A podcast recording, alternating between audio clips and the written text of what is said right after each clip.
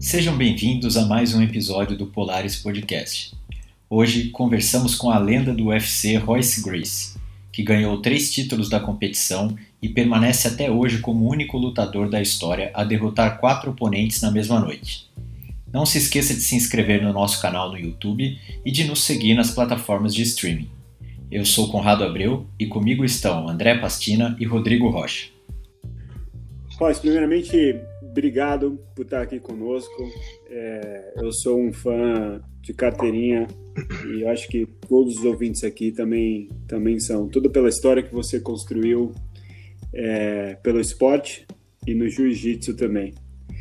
E entrando nessa, nessa, nessa linha, Royce, e principalmente por uma família tão, tão, tão tradicional no, no, no esporte brasileiro e no jiu-jitsu, como é que começou essa sua ligação é, desde cedo com o jiu-jitsu, com, com a filosofia Grace, né? Cara, o meu pai, o meu pai aprendeu com meu tio, que aprendeu com com o Conde Coma, com esse Maeda. E quando eles, meu pai, meus tios, os primos, irmãos, todo mundo já estava envolvido nisso.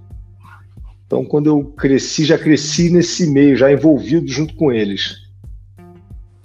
Então, não foi uma coisa que eu fui só eu da família lá aprender. A família toda já vinha fazendo isso, então não tinha, não tinha outro rumo.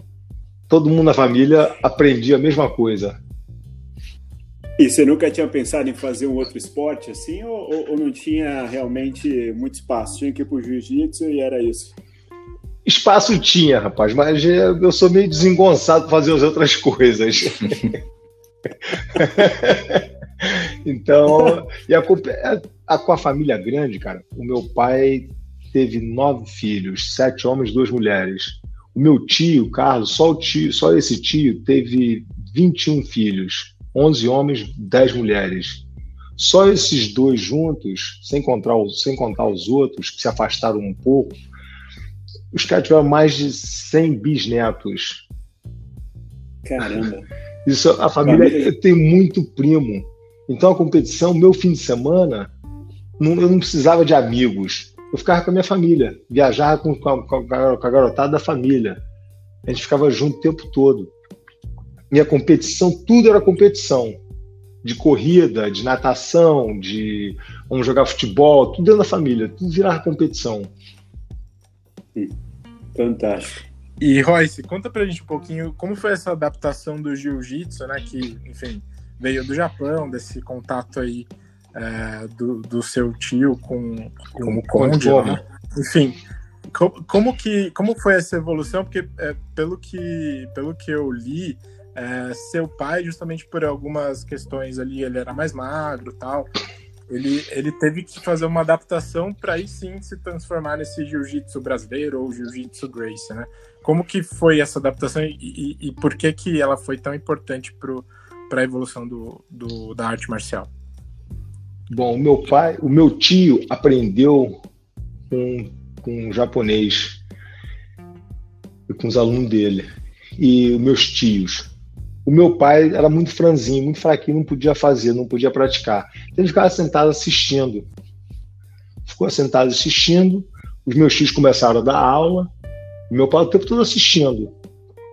Depois meus tios, os meus tios aprenderem, o pai ficava sentado lá assistindo os tios darem aula. Um dia, meu tio estava atrasado para a aula. O meu pai entrou no tatame e falou para o aluno: ó, eu vou, vou rever os movimentos. Quando o meu irmão chegar, ele acaba a aula e repõe essa aula. O aluno, tá bom, vamos brincar então. Meu pai passou o sistema de defesa pessoal no aluno, mas ele, ele não inventou movimentos novos.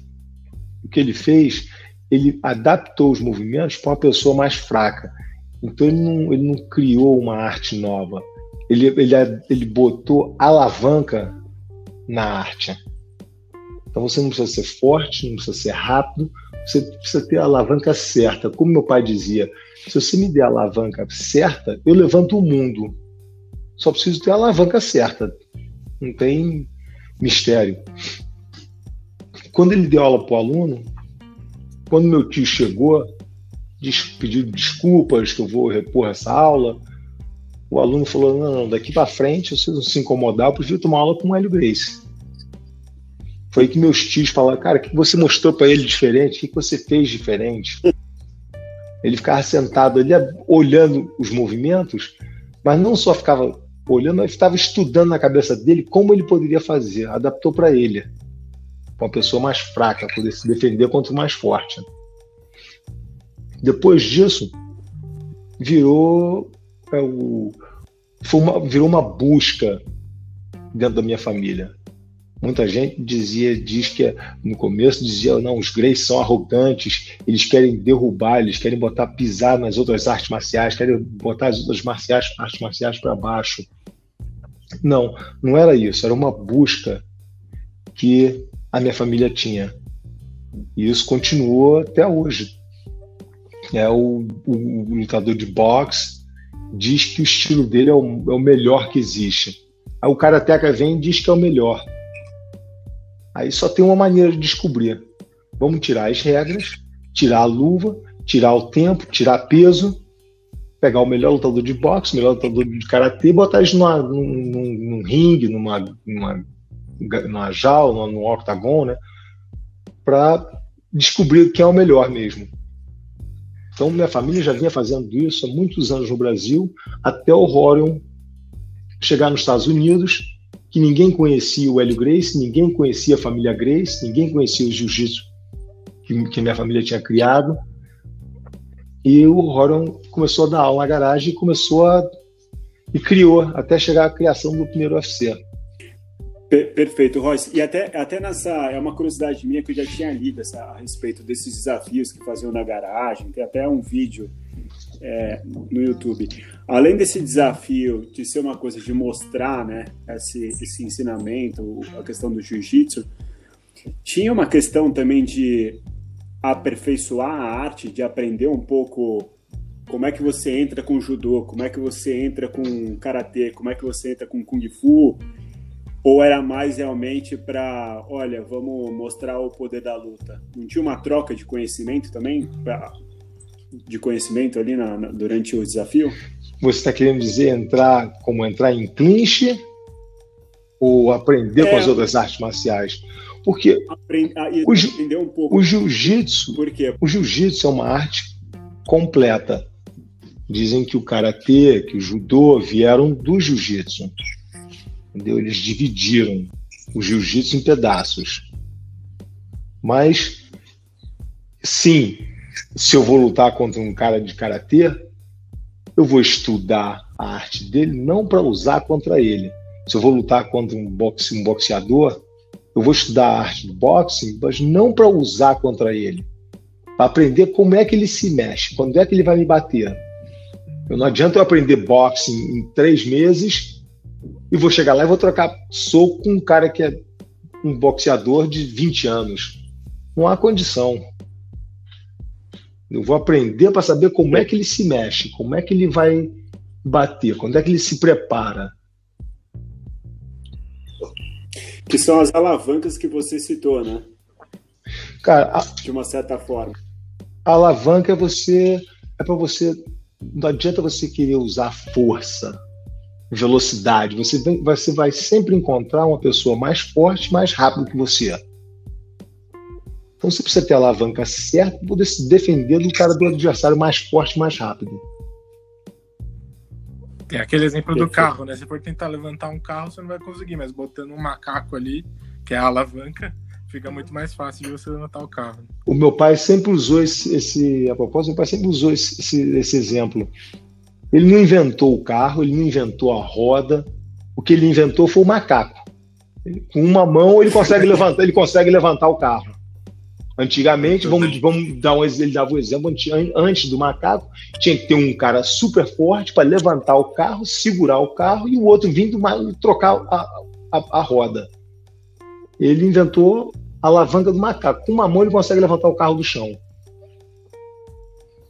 Legal. Royce, e, e você, você, vocês, né, imagino, foram para os Estados Unidos jovens, né? Não sei, você falou de 84 aí que você, que você mora na Califórnia, então você devia ter uns 17, 18 anos. É, vocês foram para os Estados Unidos é, já com essa missão é, envolvendo o jiu-jitsu, de tentar levar isso para lá, ou foi, foi por outras circunstâncias é, que vocês foram para os Estados Unidos e acabaram trabalhando jiu-jitsu em paralelo? Eu cheguei aqui bem depois do Horion. O Horion veio para cá primeiro para visitar. Sempre escolheu, sempre escutou falar de Hollywood, de Nova York. E eu resolveu vir visitar. Eu vim visitar, veio para Califórnia. Chegando aqui, ele ficou num hotel, foi no YMCA, um hotelzinho. E o cara da noite, o do turno da noite, ele botou o passaporte, botou o dinheiro dele, a passagem. Não, ficou com o passaporte. É, não, botou o passaporte, dinheiro, passagem, botou no, no cofre parece que alguma uma semana, não sei quanto tempo, mas uma semana na Califórnia, o cara da, do turno da noite, o guarda, roubou tudo, roubou o cofre do hotel inteiro. Então ele ficou sem passagem, sem dinheiro, sem passaporte, é. para voltar para o Brasil. Teve que dormir na rua, pedindo esmola, não, não queria ligar para meu pai no Brasil, dizer que foi roubado aqui nos Estados Unidos, mas ele veio com a primeira intenção para visitar. E não usaram a passagem. Na época, eles reembolsaram a passagem para ele, mas parece que passou um ano aqui, dormindo na rua, pedindo esmola. Não começou, não veio já com academia própria, trabalhou em construção, dormia na construção, dormia em praia, viveu na rua, pedindo esmola para comer uma refeição por dia. E aplicou o passaporte, pegou o passaporte de volta, não usar a passagem, a, a, companhia reembolsou a passagem dele. Quando ele voltou ao Brasil, voltou ao Brasil, sentiu, quer dizer, ele se, entrou na faculdade de, de Direito, se formou e voltou para os Estados Unidos de novo. Sentiu saudade e voltou para cá de novo. Voltou para cá de novo. Foi aí que ele começou, ele arrumou estava alugando um quarto numa casa numa casa onde o cara tinha um tatame. Ele botou o tatame na garagem e começou a dar aula ali. Então, quando você foi para os Estados Unidos, já, já, ele já estava mais ou menos estabelecido ali. E, e, aí, foi depois disso que você foi para lá, então? Aí, eu, ele foi ao Brasil com a esposa dele. Ele foi ao Brasil com a esposa dele, já com dois filhos foi quando a esposa, quando eles voltaram dos Estados Unidos, a esposa pediu para eu vir para ajudar a to tomar conta das crianças dele. A esposa já pediu para que eu viesse com eles para tomar conta dos filhos. E aí desde então você ficou direto? Aí fiquei direto, quer dizer, eu, vi, eu ia e voltava, né? Eu ia para o Brasil, passava um mês, vinha para cá, passava um ano aqui, ficava nesse vai e volta. E aí, nesse meio tempo, uh, o, os desafios também começaram a acontecer lá nos Estados Unidos, né? Esses mesmos que tinham lá no Rio de Janeiro. Aí o Horion achou interessante né, não ficar chamando lutador por lutador e uh, tornar isso público com, com, com o advento do UFC. É, Bom, a gente, a, gente, a, gente, a gente dava aula na garagem, de meia e meia hora tinha um aluno novo na garagem, só tinha aula particular na época. Então começava Nossa. 8 horas da manhã e até uma hora da tarde, de 4 até 9 horas da noite. De meia meia hora tinha um aluno novo. Segunda, quartas e sextas, o Horan começou a trabalhar, ele, quer dizer, já trabalhava em Hollywood. Ele fazia, ele fazia ponta no, nos filmes. E terça, quinta e sábado ele dava aula. Então, segunda, quarta e sexta, quando ele ia para Hollywood, eu começava, comecei a dar aula para ele aqui. Comecei a dar aula para ele começar a dar aula para os alunos particular. E volta e meia tinha um aluno que falava aqui, ó, falei com o meu professor de karatê, com o meu professor de boxe, com o meu professor de kickbox, que vocês estão na cidade, vocês fazem o que vocês fazem, que a família de vocês faz, contava a história para o professor dele, o outro professor dele, e o professor do outro professor falava, não acredito. Não acredito que isso existe no Brasil, que os caras lutam, que tem essa busca no Brasil, de que meu pai, quer dizer, o Hélio Grace, meu pai, né, lutava contra as pessoas mais fortes, mais pesadas, sem luva. Isso já acontecia no Brasil. Então eles, essa busca de qual o melhor estilo de arte marcial, que muita gente no início pensava que os gays são arrogantes, não, era, era uma busca que a minha família tinha para descobrir qual o melhor estilo. Todo mundo diz que o estilo dele é o melhor. Então o aluno marcava com um professor, com outro, com um professor, com um amigo, e vinha na garagem. A gente fazia, vamos dizer, uma brincadeira de vale tudo. O cara podia fazer o que ele quisesse, mas nós, eu e o Roro, a gente dominava o cara para ganhar um aluno. Então a gente não batia nos, no, no, nos adversários. A missão era ganhar mais um aluno. Então os caras vinham para lutar, a gente ia para ganhar um aluno novo. E geralmente conquistava o cara. Sem bater, a gente controlava o cara, dominava o adversário e convencia ele de que se ele não souber o giz, ele está frito. Então, depois de uf, anos assim, chegou uma época que a gente estava dando aula em duas, em três garagens que o outro irmão Rickson se mudou para cá, dava aula na garagem também. Os Machado vieram para cá, dava aula nas garagens deles também. Então tinham três garagens operando e a gente tinha aula o dia inteiro, só aula particular. E a gente tinha mais ou menos uns 150 alunos na lista de espera. E que não tinha espaço mais. Foi aí que o Horn decidiu abrir a primeira academia. Abriu a Academia Grace nos Estados Unidos depois disso é que ele criou o UFC. E aí na criação e aí na, na, criação do UFC você foi o escolhido, né, a entrar na, na arena, né, na arena de, de, de gladiadores. E o que que passou ali na sua cabeça que você lutou? Foram três, né? No primeiro quatro, UFC foram três lutas. lutas é, foram, foram, foram históricas, inclusive isso, né? Três lutas no mesmo dia. O que, que passava na sua cabeça ali, Roy? Nada.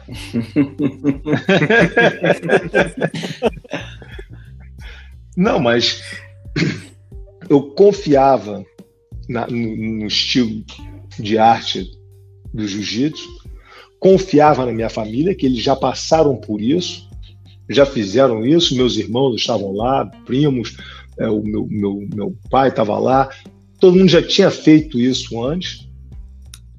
Então o negócio era confiar. Eu treinei para isso.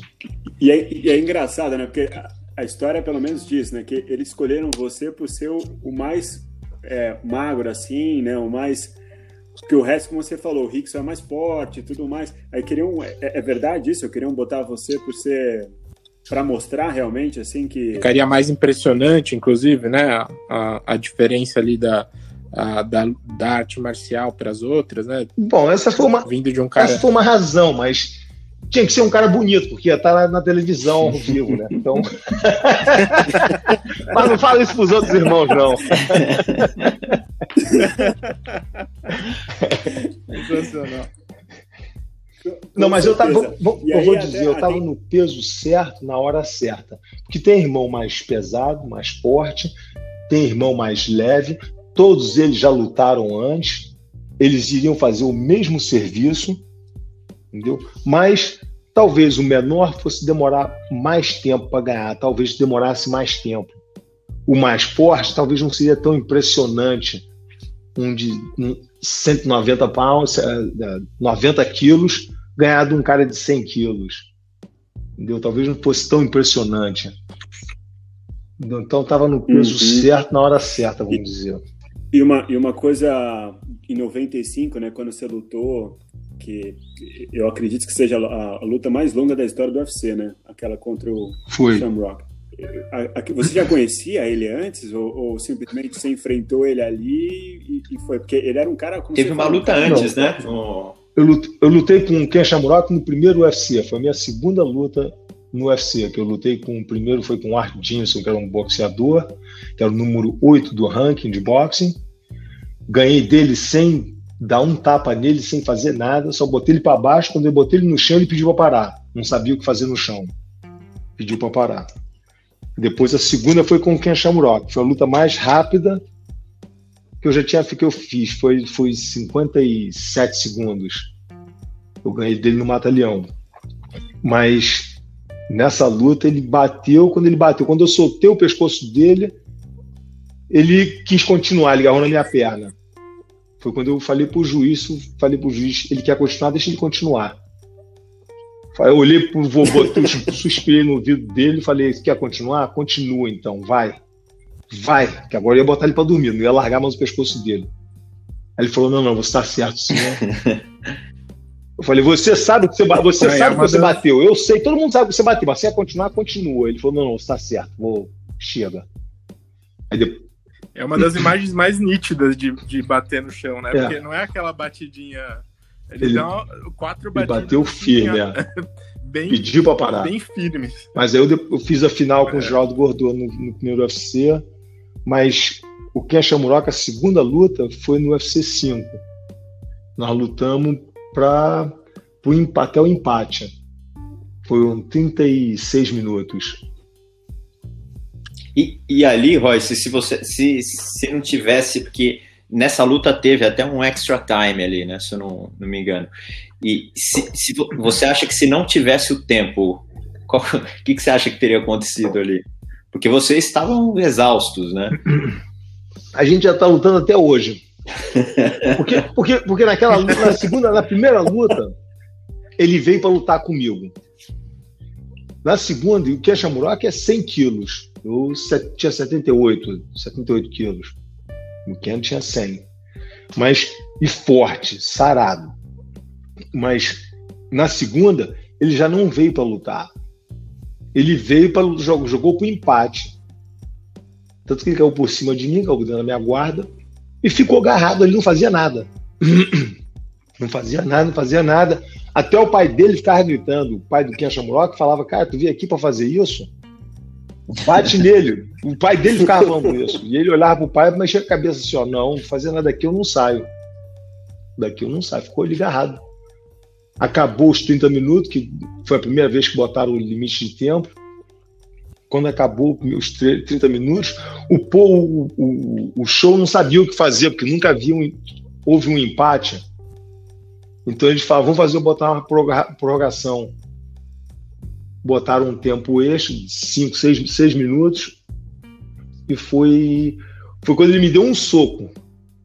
Mas assim mesmo, caímos na mesma posição ele na minha guarda e ficou ali, ele ficou agarrado comigo, jogando pro empate. Ele não queria passar, não queria bater, não queria fazer nada, ficava ali parado o tempo todo. Foi quando os caras falaram, cara, a gente tem que acabar a luta. O tempo acabou. Porque depois do UFC 4, a luta, eles compraram duas horas de a janela, uma janela de duas horas do pay-per-view e que é, que é o do, da televisão a cabo. Depois de duas horas, uhum. acabou. O show encerrou e começou outro show. Certo? Só que a luta demorou, o evento demorou duas horas e dois minutos, duas horas e três minutos.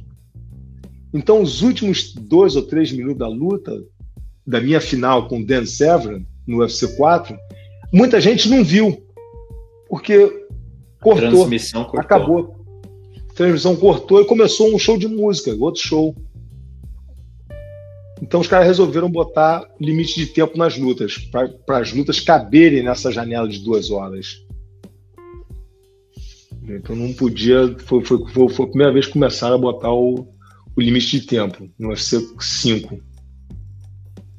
E, e aí, é, a, o 5 foi sua última participação? Ou envolvimento no.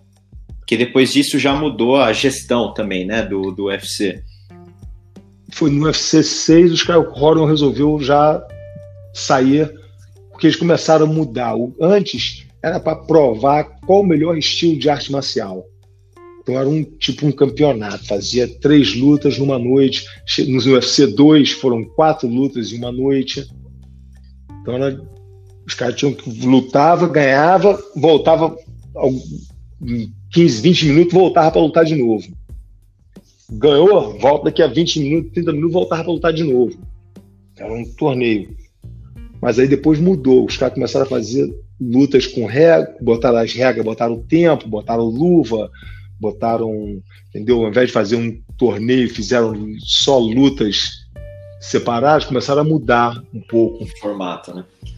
O formato foi quando o Horon saiu. O Horon saiu, eu saí com ele. Então o UFC 5 foi a última vez. Mas depois eu voltei mais tarde para lutar com o Matt Hills. E, e, até indo nessa linha, Rossi, você participou do começo, né? E depois você, como você bem disse, você voltou. E, e é engraçado ver essa transformação é, no UFC em vários sentidos. E uma delas até foi a questão do jiu-jitsu. No começo ninguém sabia o que era jiu-jitsu, né? Então vocês jogavam para baixo e dominavam o cara ali. Depois o jiu-jitsu, na verdade, virou a base de todo mundo, né? E, e aí eu acho que até vocês tiveram que, que é, de uma certa forma, tem, começar a tentar adicionar algumas, a, a, algumas outras técnicas de artes marciais, né? É, como que você vê essa, essa, essa, essa mudança do UFC? Cara, no início era um estilo de luta contra o outro. Provamos que o jiu-jitsu é o melhor. Depois, agora, virou um atleta contra o outro. Não é mais um estilo de luta contra o outro, é um atleta. Quem está mais bem, bem preparado, quem estuda o adversário melhor, quem consegue tirar o adversário do jogo dele, quem tem a melhor estratégia. Entendeu? Então, é um atleta contra o outro. Quem está em melhor forma, quem aguenta mais, quem tem mais gás. Isso tudo conta, porque todo mundo hoje se prepara, eles têm que aprender a parte em pé e tem que aprender a parte do jiu-jitsu no chão fazem o judô, fazem luta livre, mas tem que fazer o jiu-jitsu. E, e Royce, mesmo hoje, né, com, com essas transformações todas que, que o MMA é, teve, você acha que a defesa ainda é o melhor ataque? Bom, nas regras de hoje fica difícil jogar assim. Ó. Mas se for numa, numa rua, numa. Bom, arte marcial não foi feito para você, para você marcar ponto para você só lutar com uma pessoa da sua, da sua categoria. Arte marcial em geral foi feita para você se defender numa briga de rua, numa luta, num, num confronto na rua. Então não tem hora, não tem peso, não tem tamanho.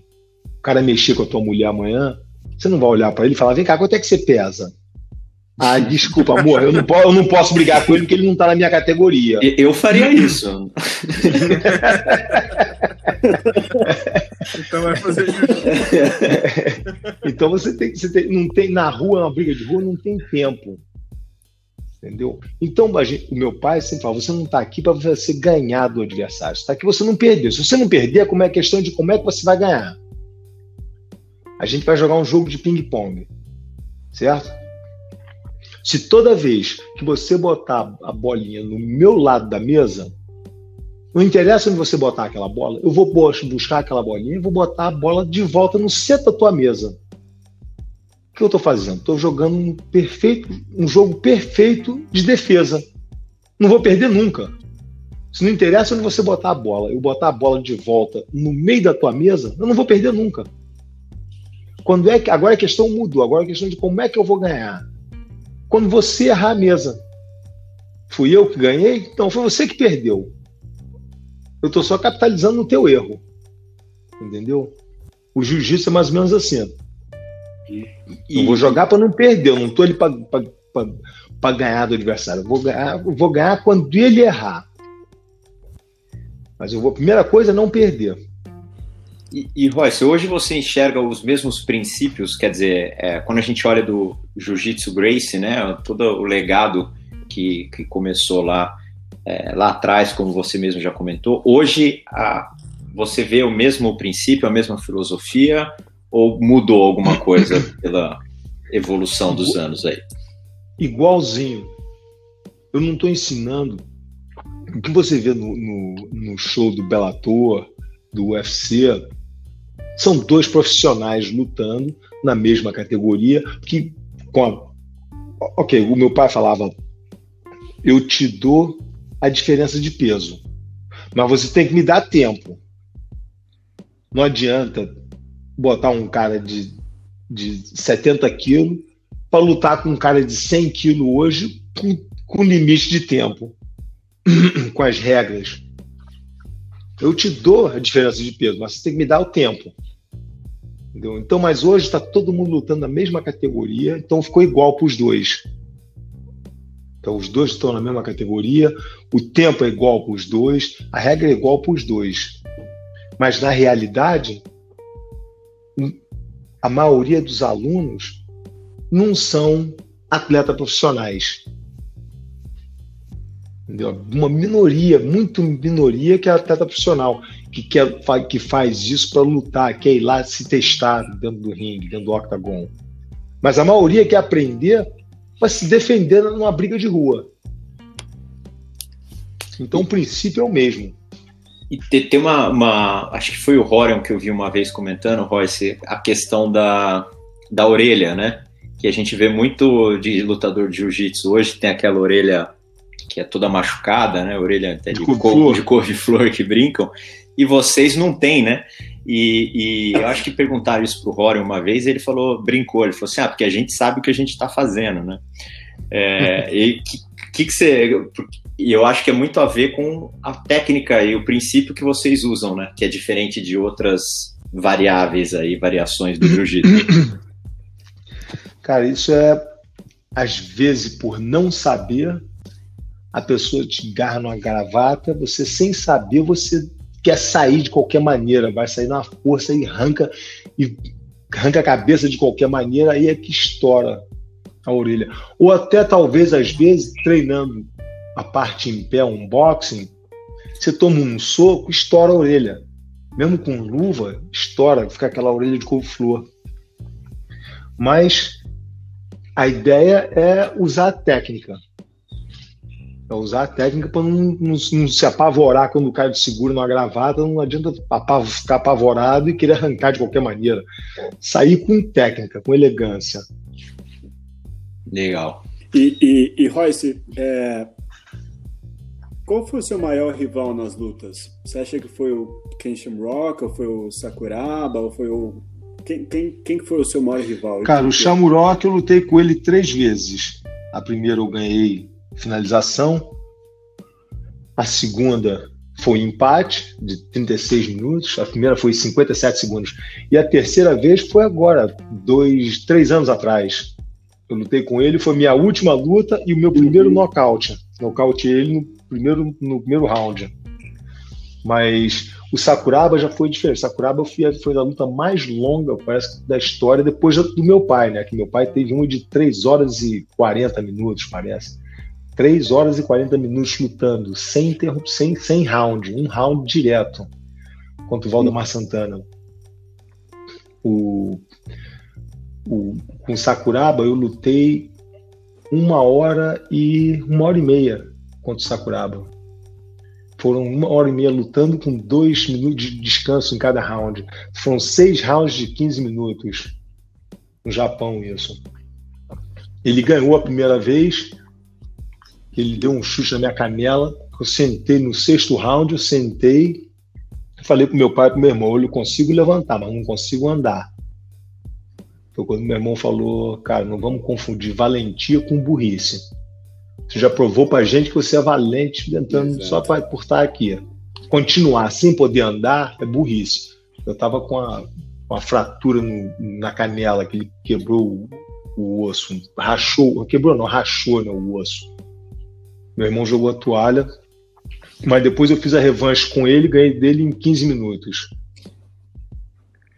Mas os mas dois, os dois, os dois foram rivais de muita, de muitos anos. Não porque eu queria, o que eles queriam, eles não, não, não aceitavam a derrota. Não te deixavam em paz. De novo, deixavam em paz. E, e, e Royce, até nessa linha tinha, de, de, rival, tinha alguém que você queria ter lutado assim? De esse é meu rival? Cara, eu nunca escolhi adversário. Quando você tá lá em cima, você não escolhe adversário. Então, é, também nunca corri de adversário. Era quem o promotor botava na minha frente e falava, tá bom, vamos.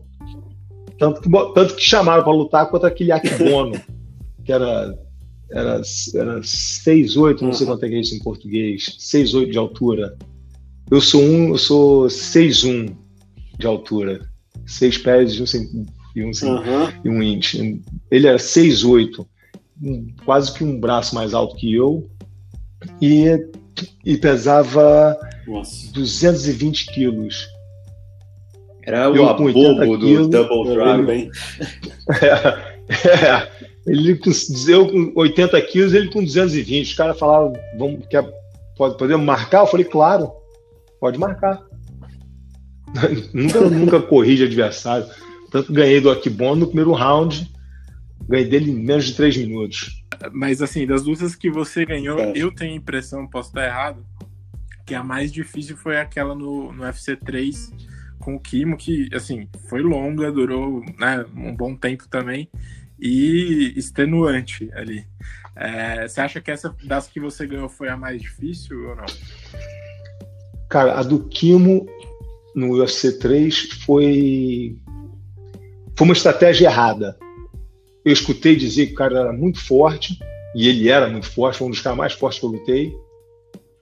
250 pounds, 110 quilos, 120 quilos quase. 115, 120 quilos muito forte. E eu usei, eu fiz força contra ele, usei a estratégia errada. Quis trocar força com ele. Então nós dois ficamos exaustos na luta. Eu acabei ganhando dele no, na chave de braço. Mas eu usei a estratégia errada contra ele. Nessa luta, acabou a luta. Eu fui pro, pro vestiário, eles tiraram meu kimono, me botaram num chuveiro de água fria e me vestiram. Foi nesse tempo foi, isso foi mais ou menos entre 10 a 15 minutos. E vamos que já tem a próxima luta. Tem que lutar de novo. Que era campeonato na época, eram três lutas. A Kim foi a primeira. Acabou a, primeira a minha luta, eu fui pro vestiário. A próxima luta, os caras entraram no ringue, foi um nocaute rápido, acabou a luta rápida. Então eu já tive que entrar de volta, que não para, o show não para. Dependendo, se a luta demorasse uma hora, eu teria uma hora para descansar. Mas não, a luta acabou rápido, eu já tive que voltar direto. Foi quando eu entrei para a segunda luta da noite, foi quando eu apaguei, eu tava, eu, eu desmaiei em pé. Eu entrei no octagon, o, o, a luz do show, eu, eu tava de olho aberto, mas escureceu tudo, ficou tudo preto na minha frente. Foi quando o John McCarthy, que era o juiz, chegou na minha frente e falou: tá pronto para começar? Eu sabia que ele estava na minha frente, escutava tudo. Eu falei, tô pronto, mas não via nada. Quando eu senti que ele andou para longe, eu virei e falei pro meu pai e meus irmãos, ó, não tô vendo nada, me aponta na direção certa, pessoal. Como é que é? Os caras ficaram, bateu aquele pânico, como é que é? Falei, cara, não tô vendo nada. Eu vi que o John McCarthy voltou para mim, que ele viu que alguma coisa estava errada. Ele voltou e perguntou, tá tudo certo? Eu virei para ele e falei, tá, tô pronto, vamos. Quando eu senti que ele andou para longe, eu voltei para meus irmãos, meu pai, e falei, cara, não estou vendo nada. Faz alguma coisa, eu estou fazendo a minha parte, vocês fazem alguma coisa, não estou vendo nada. Me aponta na direção certa. Que, que, que eu tenho, como é que eu vou fazer isso aqui agora? Foi aí o meu irmão jogou a toalha. Falou, cara, não, vamos, não adianta querer fazer aquela confusão entre burrice e, e valentia. E Royce, indo nessa linha, como é que você lidar com essa questão do, da derrota, assim, ou já, já teve algumas durante durante a sua trajetória, né? Ou até algumas frustrações. Como é que você, como atleta, é sentar, Eu tive, parece que duas derrotas na minha carreira, duas ou três, duas derrotas. Mas uhum. essa, essa não foi considerada derrota porque a luta Isso. nunca aconteceu, entendeu? Então, mas eu perdi para Sakuraba e perdi para Matt Hughes. Mas é sentar, a gente sentava logo, logo acabou a luta, a gente já senta direto, já vê o que, que, que aconteceu Onde é, o que, que aconteceu? Que que, onde é que o, o, trem saiu da linha? Entendeu? O Royler, por exemplo, é muito bom de fazer isso. Ele já senta direto, já, já, já refaz a luta. O que, que aconteceu? Onde é que foi o erro? Já para voltar na próxima e já fazer de novo, já fazer certo. Mas, mas, mas como é o que eu digo? Muito, muito bacana. Como, como atleta, ou como pessoa em geral, você tem que saber ganhar e tem que saber perder. Ninguém gosta de perder. Perdi, eu aprendi. Vou tirar o chapéu, vou lá, vou cumprimentar, parabéns, você fez direito, fez certo. Não espera a hora de fazer de novo. Vamos fazer de novo. Entendeu? Não adianta, não adianta é, é, se desesperar. Foi bom, o cara fez certo, foi bom para ele. Maravilha. Bom para você. Tem que saber, eu sei perder também, entendeu? Não é só. Tem muita gente que não sabe perder. Ninguém gosta de perder, mas tem que saber perder. O cara foi o dia dele, foi melhor que você nesse dia. E, e nessas derrotas, principalmente essas, essas que você mencionou, é, bom, uma você já comentou a questão da, da lesão, né? Mas é, em alguma você sentiu, né, quando você estava fazendo esse retrospecto de onde foi que eu errei ou o que, que poderia ter sido diferente, que você falou assim, pô, dava, tinha total condição e foi no algum detalhe ali? Ou teve alguma que você falou assim, é, realmente hoje não tinha condição, não tinha como ser um desfecho diferente? O Matt Hughes, por exemplo, eu, eu fiquei, como é que se diz, o pique foi uma semana antes. No dia da luta, eu não estava nem, eu não estava presente. Uhum. Eu não entrei no ringue. Tanto que Matt Hughes, ele fez exatamente o que nós planejamos que ele ia fazer. Eu é que não apareci para lutar. Eu que não estava presente. Mas ele fez exatamente o que, que nós previmos que ele ia fazer. É o que eu chamo de estratégia. Eu não vou entrar numa luta sem saber, sem conhecer o meu adversário, sem saber o que ele vai fazer, o que, que eu sei mais sobre o meu adversário do que ele sabe sobre ele mesmo. Eu sabia exatamente o que ele ia fazer, ele fez exatamente o que nós previmos que ele ia fazer. Então, minha defesa, tudo estava montado. Eu que não estava presente. É. E, Royce, uma coisa que a gente sempre pergunta quando a gente tem a oportunidade de falar com, com atletas, né, é sobre é, a decisão de parar, né? E você até comentou dessa última luta aí com, com o Chamrock e, e vocês já estavam ali na você 48 anos, se não me engano, tinha Rock um pouquinho mais velho. É, como, que, como que é para o lutador, ainda mais você que venceu a luta, né, tomar essa decisão de parar? Com o Shamrock, eu já, eu já tinha parado, não queria lutar. Ele é que ficou me insistindo para que ele fizesse essa terceira luta. Eu não, não, queria, tanto que eu não aceitei quando o, o Bellator me chamou. Eu falei, cara, não quero, não tenho interesse. Você, como, como atleta, você tem que saber a hora de parar. O corpo já não, já não, já não recupera tão fácil. Uma lesão, um soco, a contusão já não, já não recupera, já demora um pouquinho mais para se recuperar. A estratégia está pronta, está sempre, tá, tá, tá sempre pronta ali. O, o equipamento está sempre pronto eu continuo no mesmo peso hoje de quando eu lutei o primeiro UFC. Então não tô, não é, não tô parado, estou sempre correndo, sempre ativo, sempre treinando, dando aula, mas o corpo já não recupera tão rápido. Mas a gente tem chance de te ver aí na, lutar de novo? Esquece isso, rapaz. Deixa a garotada nova fazer isso. Fazer essas lutas. É, é... Tá me desafiando? O Mike Tyson voltou a, Mike Tyson voltou a lutar. Desafiando, se desafiar você. É, ele tá me desafiando. Ó, a gente pode promover isso aí, hein? Eu, eu, eu fecho. E, o, o, o Royce, o, o jiu-jitsu sempre vai estar tá vai fazer parte da sua vida, né, para sempre. E você é, tem continua sempre ligado a, ao jiu-jitsu, ao esporte. Mas é, você tem alguma outra paixão, principalmente agora que você parou a lutar competitivamente, tudo além do jiu-jitsu? Eu adoro. A minha paixão é meus filhos. Adoro ficar com, com os garotos, com a menina aqui. É. Perfeito. Legal. É o tempo todo. É o que eu falo para eles o tempo todo. Cara, o meu trabalho como pai é tirar vocês de problemas, é ajudar vocês na vida. Então, se vocês não errarem, se vocês não arrumarem um problema, eu não tenho como fazer minha parte. Então, vai, arruma problema.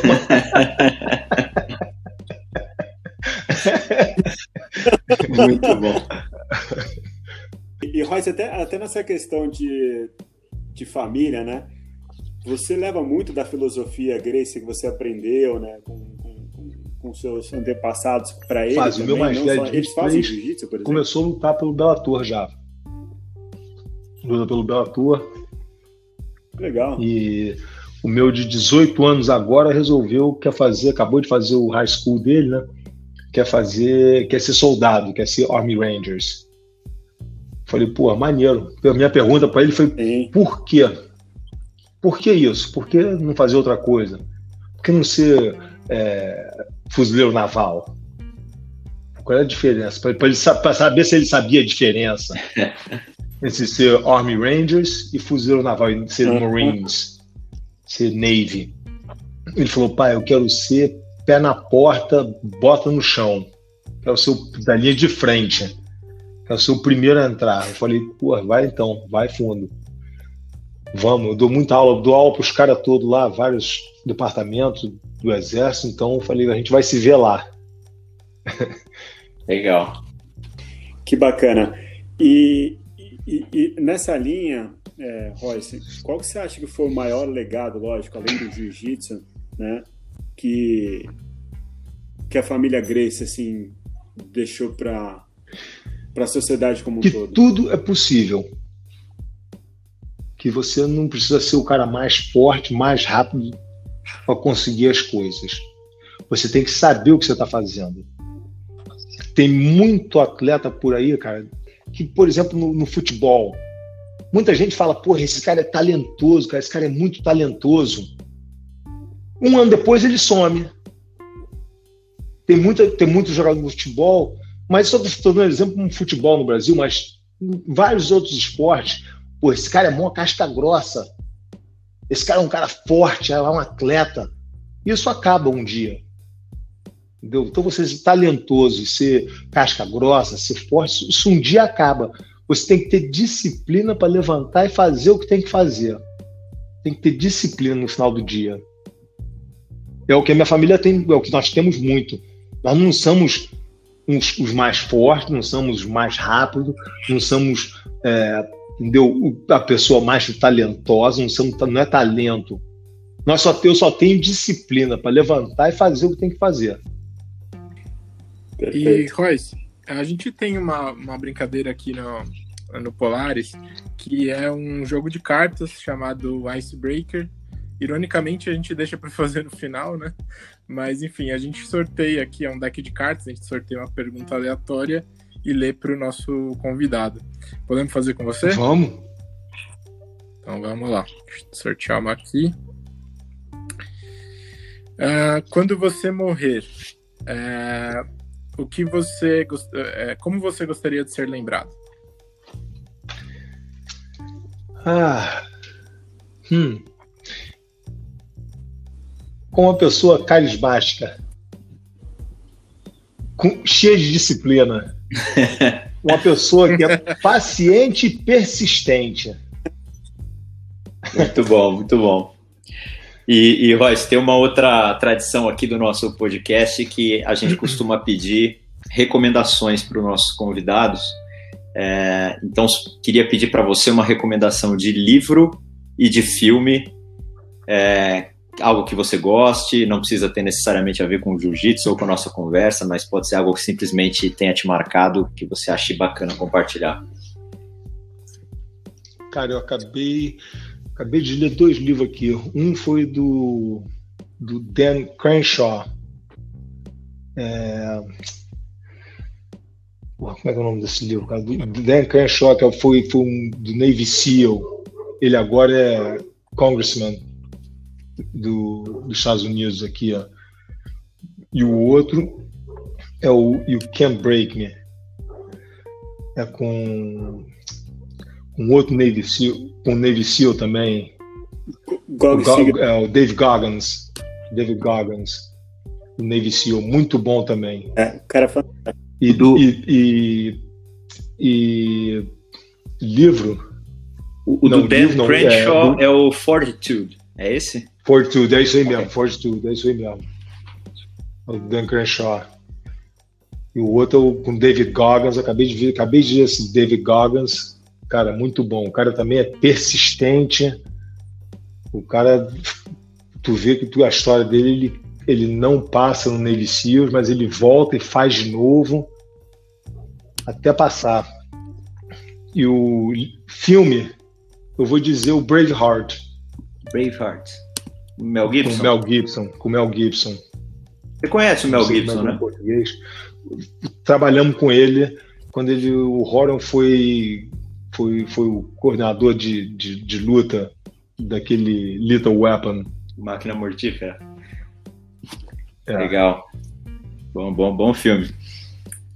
Aliás, tem um hall de, de é, atores de Hollywood né, grande de, que passaram por vocês, né? Tem vários, tem vários. O Chuck Norris, o. É, aquele. O, Al Bundy, né? Que chama. O. O. Ah, o, o, o Mel Gibson, o. O, Cara, tem, tem opção, cara. Agora nem tô me lembrando dos nomes, mas tem opção que passou, veio, tomou aula e continua. Roy, só um comentário do livro do Goggins que você falou. Foi, sinceramente, foi um dos melhores livros que eu li é, no ano passado. É, a história dele é fantástica e tudo que ele passou e tudo que ele conquista, né?